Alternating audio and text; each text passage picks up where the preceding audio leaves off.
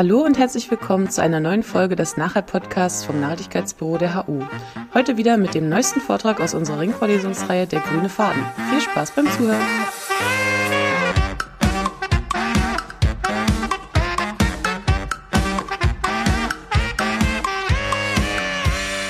My name is Jörg Niewener, and I'm currently the director of uh, IRIS Thesis, uh, which is co-hosting uh, this great lecture series. So very happy uh, for you to be here, Hannah. Uh, by way of introducing, I wanted to say a couple of things about anthropology because uh, I realize that not everyone uh, is familiar with the discipline uh, uh, as such, probably because it's not as, as big and as popular and visible as it is in the US. Um, so essentially, as you will see in a, in a moment from Hannah's presentation and discussion, Anthropology studies how people live together. That's probably the, the shortest form of explaining it. Um, and it studies how people live together at the at the level of everyday life. And that's why anthropologists go and live with other people, so to speak, uh, what you know, uh, what we call participant observation, and they develop uh, this particular mode of ethnography and ethnographic theorizing from this form of social interaction. That's probably the briefest way of looking at it. And as people, most people either live in, in capitalism, so to speak, or at least their lives are touched by uh, capitalist exchange systems. Um, capitalism, of course, matters uh, also to anthropology, although oftentimes it's more of a background. I guess for most social, social science, it appears as a background, as a stage, it's sort of a presumed social structure. It's an economic form. And then some people focus, of course, on the eco- economy. Uh, if you're an economist, I guess that would be true to, uh, for you. Um, but capitalism in the social science is probably more often object of critical theorizing uh, from a distance uh, than, than anything else. Now, in Hannah's case, uh, the approach, uh, uh, Hannah Appel's case, I should say, uh, capitalism is treated in a very different way, and that makes it very interesting to us. Uh, she calls it treating capitalism as a project which I guess, and we will hear more about this, uh, really means that she's ethnographically or has and is ethnographically investigating how something that we come to analyze as capitalism is produced and done in specific cases and situations and at specific times. In the case of the book that we're talking about, The Life of Capitalism, or that we're mainly talking about, this place is uh, Equatorial Guinea. So how has Hannah come to do this? Well, she's sort of like a pendulum swung from coast to coast, uh, start in the US, starting at uh, uh, at Yale and then uh, getting a PhD, uh, receiving a PhD at Stanford in anthropology. And then she spent some time at Columbia and Berkeley and postdocs and is as postdoc and is now an associate professor uh, at UCLA, so University of California, Los Angeles, in the anthropology department. Um, her work has really centered for more than 10 years around ca- capitalism and its uh, the racialized and gendered inequalities that that produces and perpetuates, uh, with a particular focus uh, on the role of industry, private industry, particularly in Africa. Um, you can see the publications, uh, etc., extensively on her website. I just want to point out one that we probably won't touch on today, but it's worth reading because it's a great uh, edited volume. Uh, the promise of, uh, of infrastructure came out in 2018 together with Nikhil Anand and Akhil, Akhil Gupta. Uh, and I did see that you sent me another link, Hannah, which I had, hadn't time to to get now. So you, you, feel free to advertise that when uh, when when when you're doing. And the other thing I wanted to point out because it's uh, it's also interesting to us, not that we, that we are paying tuition fees, but Hannah is also a member of uh, the Debt Collective, which is a sort of a community organized initiative or union, I guess, uh, demanding the cancellation of, amongst other things, student debt uh, in order to uh, open up universities uh, to, well, non-white people, but also, you know, people, I guess, who are usually disadvantaged by a system that is hugely expensive uh, and exclusionary for economic reasons in the US. so also a very, very sort of politically active and public anthropologist, may I say. And yeah, we're very pleased to have you here. Uh, thanks for for getting up early, so to speak, uh, to speak to us. And um, looking forward to the discussion. And over to you, Hannah. It's all yours. Wonderful. Thanks so much. I have to say we have two little kids, so though it is 9 a.m., you know, or 9:20, we have been up for many hours. So it's wonderful to be able to do something at this time. And Jörg, thank you so much for that lovely introduction. And I also just wanted to thank Gretchen and Hannah and Pauline and Axel and everybody who allowed me to be here. I um, you know, it's one of these silver linings that I can speak to you in Berlin from my bedroom in Los Angeles uh, during this otherwise really challenging global time. So, what I understand about this series is that I'm going to kind of speak for 15 minutes, um, and then we're just going to open it up to questions. And there are some people here, perhaps, who have read different chapters of the book, and so we'll be able to kind of lead us in discussion. So, I just thought that I would read a little bit from the introduction of the book, kind of to get us all on the same page, so to speak, also to show a few pictures, which don't really end up in the book. Um, and I'm also going to talk about Equatorial Guinea a little bit because it's a place that not many people know about on the planet, and it has kind of an unusual colonial history um, that's important, I think, to share. Okay, so there is the book. I know some of you have read parts of it, um, but you nicely introduced it. It's called The Licit Life of Capitalism US Oil in Equatorial Guinea. Dawn in Bata, Equatorial Guinea's second city. At 6 a.m., I stood outside the headquarters of a large US based oil company with a small group of others a Spanish woman, a man from Louisiana, and two Equato Guinean men waiting to go offshore by helicopter. We stood quietly and not quite together, separated by the early hour and by not knowing if we were all there for the same purpose. Eventually, an Equato Guinean driver pulled up in a company bus. As we boarded, he requested our identification passes to electronically register each of our exits from the oil compound, and then drove us to the company's private wing of the Bata airport. After an airport worker searched our bags, we sat in a small room to watch a safety video on the importance of in flight protective equipment and what to do if our helicopter were to catch fire in midair. At liftoff, the helicopter rose effortlessly as the city of Bata spread out beneath us. Further from shore, looking back, the Intem River marked the edge of the African continent. After a while, sights and sounds faded into the calm of the open ocean seen from above and the gently vibrating lull of the helicopter through noise canceling headphones. Eventually, a bright flame appeared in the distance, attached to a still indistinct industrial atoll, a rig. Just as the rig came into view, so at the moment that I took that photograph, the helicopter banked left to land briefly on what looked like an aircraft carrier, leaving the Spanish woman, who you see here, on what was in fact a floating production, storage, and offloading vessel, an FPSO. With the production rig still visible some hundreds of yards away across the water, the FPSO, as you can see here, was animated by its own large flare, burning the crude's gaseous byproducts. Both the rig and this self propelling ship like structure floated above a field producing 100,000 barrels of crude oil per day. Every 10 days, a tanker would pull alongside this FPSO and leave with 1 million barrels of oil. From subsea hydrocarbon deposits to the rig, to the FPSO, to the tanker, and finally to market, Equatorial Guinea's oil production chain was clearest to me by helicopter, far off the country's shores. Capitalism, as you had said in the introduction, as, and as I argue in this book, is not a context, it is a project. And this book offers an ethnographic account of the daily life of capitalism. It is both an account of a specific capitalist project, right? US oil companies working off the shores of Equatorial Guinea, and an exploration of the more general forms and processes, the offshore, contracts, infrastructures, something called the economy, that facilitate diverse capitalist projects around the world. Each of these forms and processes, which organize the book chapter by chapter, is both a condition of possibility for contemporary capitalism and an ongoing entanglement with the raced and gendered histories of colonialism, empire, and white supremacy out of which capitalism and liberalism emerged. And indeed, the book, for those of you who have read parts of it, explores this relationship between the liberal modernity claimed by US oil companies, right? So contractual obligation, market rationality, transparency, and the racialized global inequality that radically delimits the ways in which Equatorial Guinea and other post colonial African countries might engage with multinational oil companies.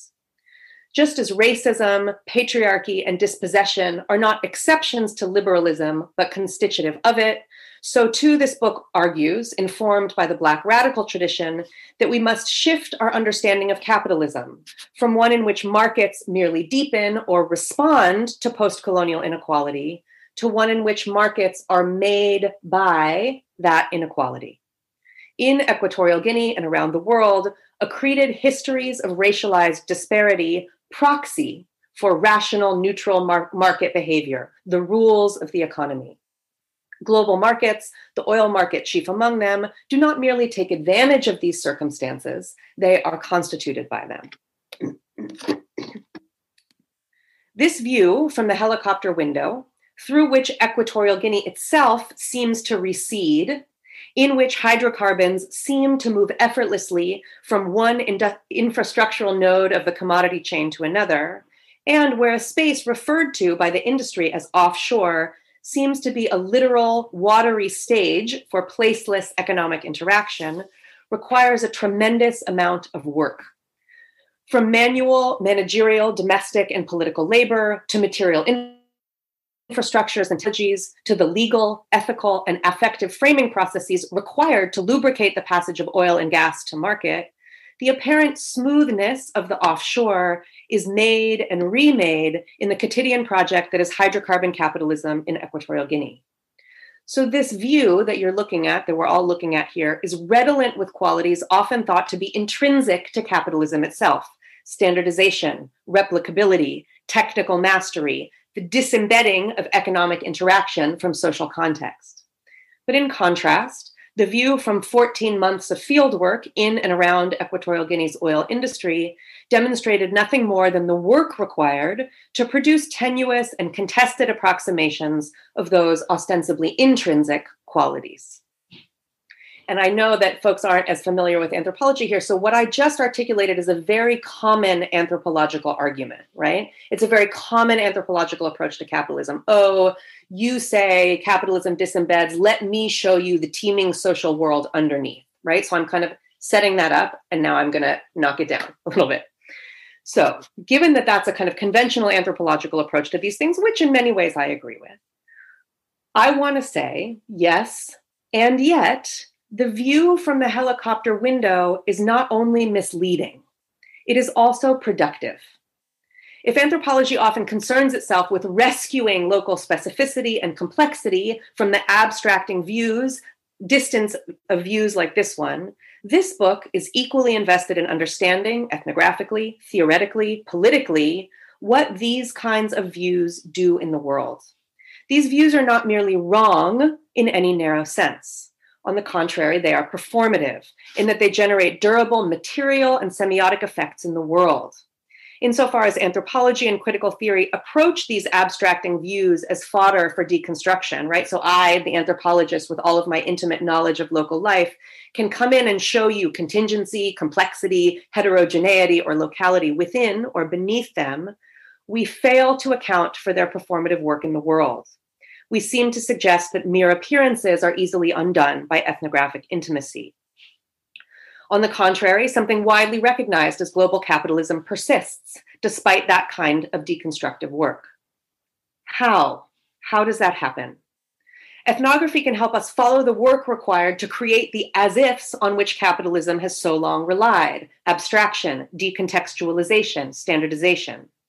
So in this book, I take those as ifs themselves as ethnographic objects, aspirational project processes, political projects that we can follow in the field. Rather than recovering the complexity and friction effaced by the view from the helicopter window, then, this book accounts for how things come to seem smooth, how the US oil and gas industry works to seem separate, distanced, and outside of local life in Equatorial Guinea. Many of the people with whom I worked in Equatorial Guinea, migrant oil company management in particular, were preoccupied each day with this work of abstraction and distancing how to make it, how to maintain it, how to ensure that the production and export of oil from Equatorial Guinea might seem detached from local lives, histories, and landscapes. So, because this book's analytic trajectory actually follows the US industry's work toward apparent distance and standardization, it is not about Equatorial Guinea in the kind of conventional anthropological sense.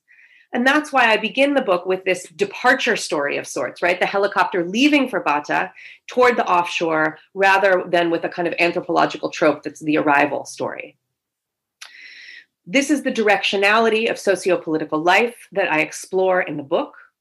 And the ways in which this book is and is not about Equatorial Guinea are also choices about a certain kind of ethnographic refusal on the one hand, and an ethnographic insistence on the other. So I'm going to talk very briefly about a wonderful book called Mohawk Interruptus, written by Audra Simpson, who's an anthropologist at Columbia. So, like Audra Simpson with the Iroquois, right, an indigenous uh, nation here in the US and Canada, although very, very differently positioned, myself as a white North American anthropologist, Audra, Professor Simpson is mm. herself Iroquois. I refuse, and I'm going to quote here, the previous practices of discursive containment and pathology that have plagued white textualizations of Equatorial Guinea. I refuse them not only because of their internal flaws, but also because these accounts, as Simpson put it, have teeth and teeth that bite through time, end quote. So my US oil company interlocutors used white textualizations of Equatorial Guinea and Africa more broadly to justify the violence of their industry's daily practices. From contracts that contravene Equato-Guinean sovereignty to economic theory that locates the reliably grotesque outcomes of oil production solely within the pathological African state. Of course, I'm thinking about resource curse literature here. The industry used anthropology, history, economics, and political science to efface the agency of corporate capitalism and to distance themselves still further from that by which they were surrounded and from which they extracted extraordinary profit. The teeth of knowledge production, right, in Simpson's words, in the mouths of some of our world's most powerful corporations, indeed, bite through time. So, this form of ethnographic refusal also contains an ethnographic insistence. If knowing, and if anthropological knowing in particular, has been a mode of power, then this book advocates knowing more about that over which we need more power.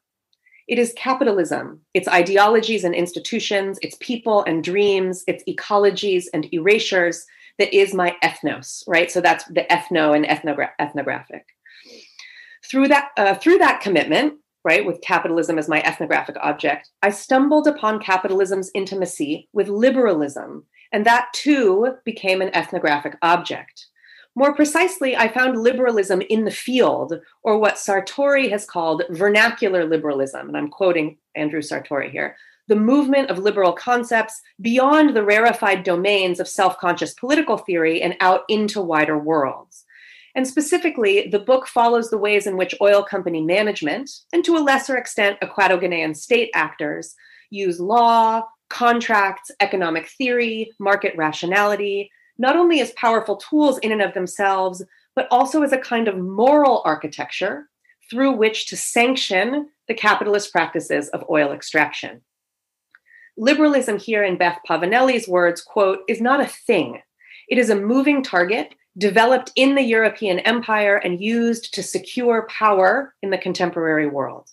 It is located nowhere but in its continual citation as the motivating logic and aspiration of dispersed and competing social and cultural experiments. End quote. Both liberalism and capitalism are always made with the things that anthropology has for a long time been so good at capturing, right? Specific people and histories, places and politics, landscapes and livelihoods.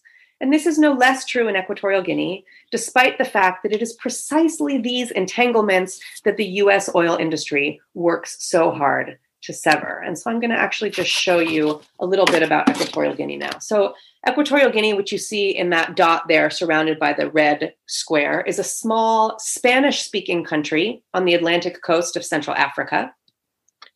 And the country itself has three main land masses. So this is Bioko Island, where the capital city is located. You can see that little word Malabo up, up on the top of the island, and that's where I lived.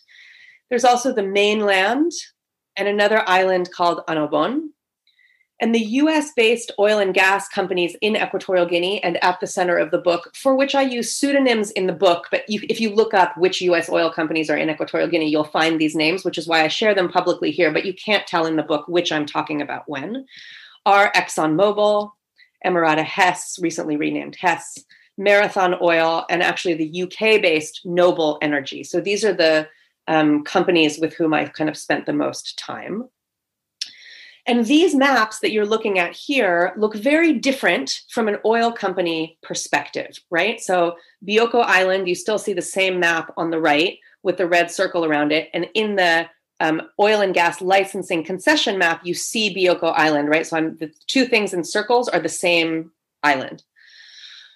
So these maps look very different from an oil company perspective. Equatorial Guinea's oil industry is offshore, as I said. So here you see Bioko Island surrounded by actual and potential blocks. So spatially delimited areas where subsea hydrocarbon deposits are thought to exist, some of which are already contracted, and you can see those in white or green on the map, and others of which are still available for contract. Equatorial Guinea has an exceptionally brutal colonial and post colonial history that I won't go into much right now, but you can read about in the book. But suffice it to say that colonialism under Franco's fascist regime sucked. Sorry, that's like a very bad slang term in English, but you know, it was awful. Um, the arbitrary violence that characterized Franco's colonial rule of Equatorial Guinea, so authoritarian dictatorship, military rule, forced labor, radical limitations on movement, rampant executions also came to characterize post colonial rule in the country. Equatorial Guinea won independence from Spain in 1968, and the following decade saw one third of the population either killed or sent into exile. Obiang Nguema Mbasogo, who's a graduate of the Spanish Military Academy at Saragossa, right? So, quite literally trained by Franco's military, was deeply implicated in those early post independence atrocities, and he eventually took power from the first post independence leader in 1978. So, Obiang, who you're looking at here, took power in 1978, actually, the year I was born. After a decade of his military rule, so by the late 1980s, Equatorial Guinea remained bereft of political freedoms and was drowning in multilateral debt. There was a vibrant underground opposition, however, and between 1992 and 1995, Convergencia para la, la Democracia Social, which is like a Convergence for Social Democracy, an opposition party gained power. And then in 1995, an opposition coalition won the majority in municipal and parliamentary elections. So, in other words, nearly two decades after this guy took power, the conjuncture of deep debts and an opposition coalition looked like it might finally unseat his dictatorship, which was at that time nearly 20 years long. And indeed, 1995 was a watershed year in Equatorial Guinea, although not in the way that this opposition electoral victory indicates. That year, the company then called Exxon, so before it merged with Mobil, the company then called Exxon discovered that the Zafiro oil field had production capacities three times greater than the company's entire worldwide output of oil and gas at that time. And then I'm quoting an Equatorial Guinean organizer here. The following year, in advance of the presidential election, right? So Obiang was up for election again.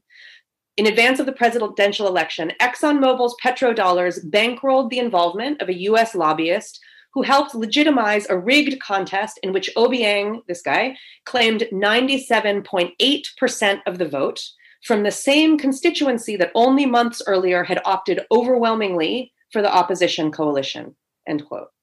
Indeed, the Exxon funded group, which is called ominously the Institute for Democratic Strategies, played a pivotal role in the manufacture of Equatorial Guinea's 1996 election. And that an opposition member of parliament put it to me succinctly, was when petroleum started. Petroleum, he said, was like a life jacket for the regime, an oxygen balloon to help it float.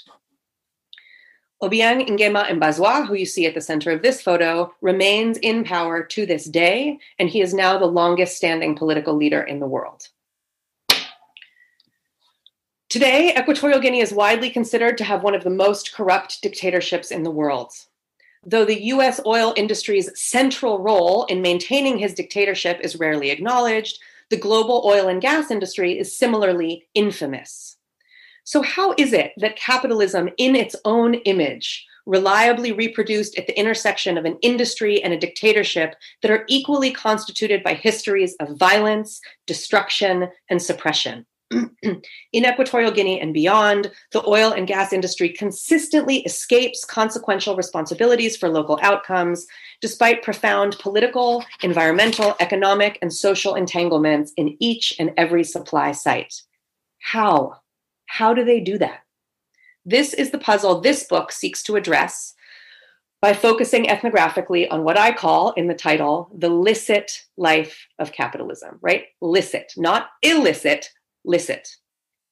So rather than use this book to bring critical attention to the scandals that saturate capitalism's daily life, not least in the oil industry and not least in sub Saharan Africa, I suggest that oil in Equatorial Guinea counterintuitively offers an ideal place in which to explore what we might take to be the opposite of scandal contracts, corporate enclaves, offshore rigs, economic theory. These are the assemblages of liberalism and racialized labor, expertise and technology, gender and spatialized domesticity, which seem to make an industry operating on the edge of legitimacy and legality formally legitimate, legal, and productive of extraordinary profit. This approach to capitalism echoes Saidiya Hartman's approach to the routinized violence of slavery, in which she focuses not on invocations of the shocking or the terrible, but on, quote, those scenes in which terror can hardly be discerned, end quote. This attention to the licit undertakes an anthropology of capitalism that proceeds not from a sociology of error, but from the question of how is it that what currently exists has been stabilized. So, for those of you who have seen the book or read some, each chapter, and you see the table of contents here the offshore, the enclave, the contract, the subcontract, the economy, the political, focuses on one site where the licit life of capitalism is made. So that's just a little bit from the introduction, and I'm going to stop there. And I look forward to hearing questions and discussing with all of you. Thanks so much.